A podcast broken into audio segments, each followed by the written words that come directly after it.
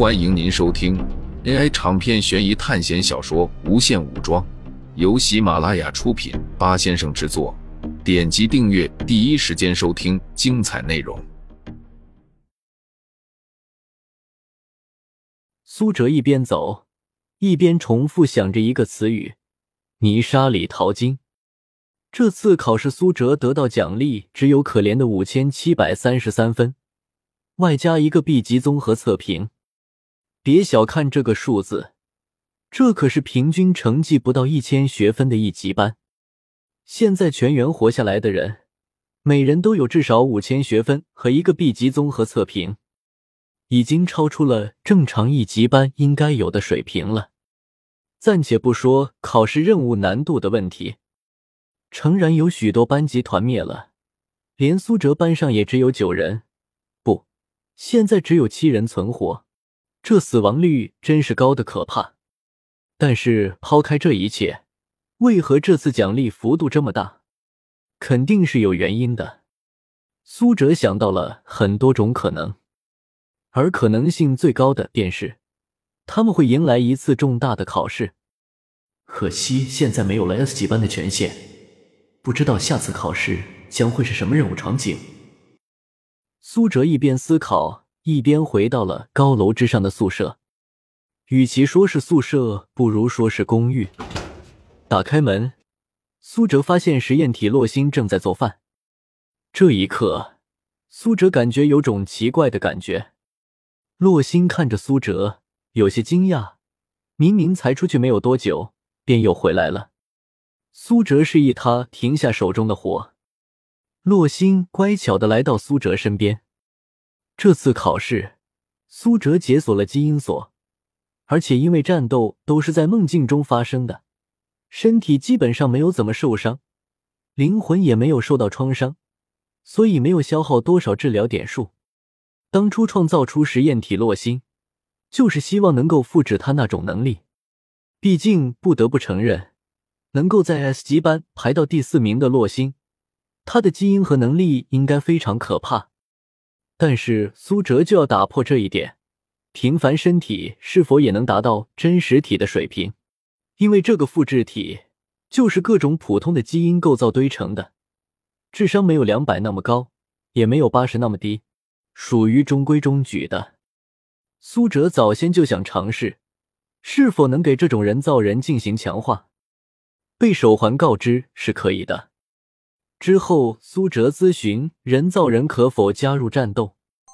人造人是私人物品，主人可以决定他们的生死，只需要对着手环下命令就可以销毁。同时，可以选择留在学校，也可以带入考试。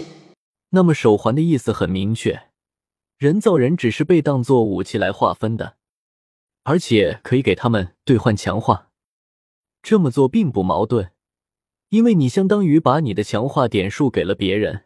差别就在于，你给了同样是同学的人，他们可能因为各种原因而让你花费冤枉的学分，而人造人就不同，他们的设定是自己决定的，而且可以操控生死。苏哲决定这次的五千多点学分就给实验体洛星兑换强化，他现在的实力暂时不需要强化，而且根据苏哲的猜测。这次考试应该不是鬼怪类或者心理片之类的小场面电影了。如果要展开大动作的话，肯定是一个规模宏大的世界。那有很大概率会是神话片、玄幻片或者战争片。苏哲打开商店，开始给洛星查找强化项目，而洛星跪坐在苏哲旁边，一脸恬静的看着苏哲。时间不知道过去了多久。苏哲终于找到了几个比较适合他的。三尾白狐评价 C，价格三千点。简介：血统类强化兑换之后将会拥有妖族的力量。相传妖兽中最有魅惑能力的便是白狐。白狐妖兽每三只尾巴进行一次进化，能力将会大增。最强状态九尾妖狐具有掌握控制人心的力量。其实有个六尾白狐的强化。但是需要六千点学分和一个 B 级测评，苏哲兑换不了。鲜血女妖评价 B，价格五千五百点。简介：血统类强化，兑换之后，身体将会产生变异，会对鲜血拥有致命的控制能力，是最凶残的杀手。和他们交战，千万不能受伤。可进阶性血统。苏哲权衡了一下，这两个强化方向不一样。如果是兑换三尾白狐血统的话，那么就是和本体的洛星发展是一样的，精神力量强大，或许能拥有魅惑和读心的能力。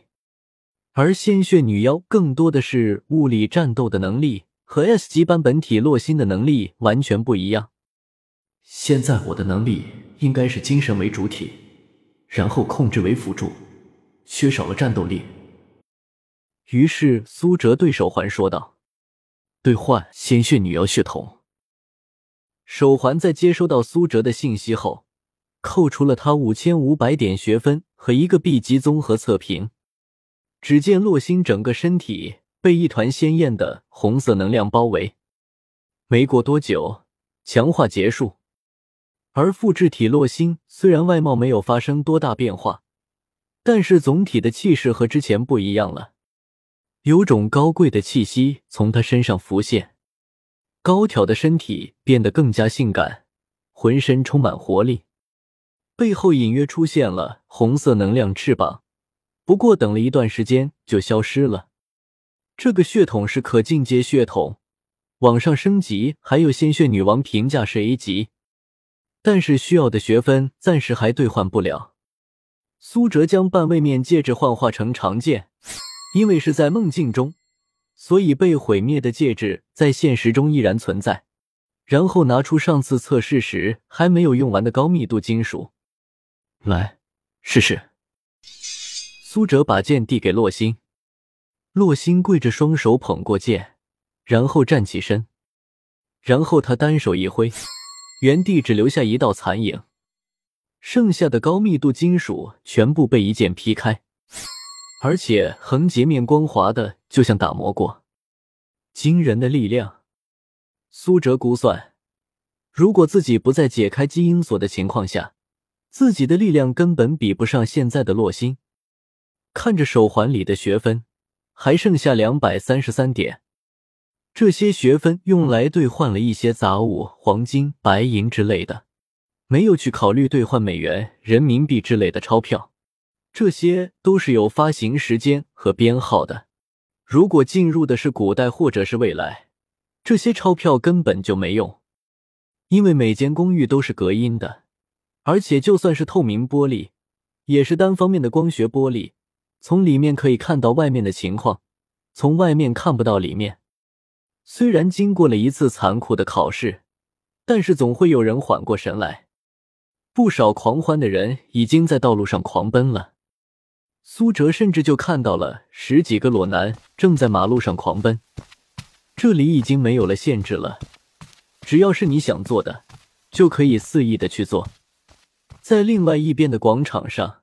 有些男女甚至公然的打起了野战。主人，为什么这些人会有这样的行为？人不是高级的动物吗？从你给我讲述的灵长类进化史中，不是只有还没有进化的猩猩才会有这样的举动吗？实验体洛星疑惑的问道。虽然他现在能开口说话，也能开始思考，但是依然对于一些问题没有观念。你想要这样的行为吗？苏哲问道。洛星摇了摇头，又点了点头。我想试试，但是感觉你好像不太愿意。记住，如果我们想要在现在这个学校生存下去，我们的固有人格一定不能崩坏。有没有信念不重要，但是一定不能堕落到连一个人都不是了，懂吗？苏哲严肃的说道。嗯，明白了。洛星乖巧的点了点头。苏哲突然转过头，看着洛星问道：“如果我现在明确告诉你，我要杀掉你，让你不准反抗，你会怎么做？你内心会怎么想？”实验体洛星回答道：“一切都听主人的。”苏哲拿出一把剑，然后搭在实验体洛星的肩膀上。洛星依旧毫无反应的看着苏哲，一点都没有惊讶的表情浮现。剑刃顺着洛星单薄的衣领滑下，割破了系在身上的扣子，轻薄的白纱褪下，露出迷人的锁骨。听众朋友们，本集为您播放完毕，欢迎订阅专辑，下集精彩继续。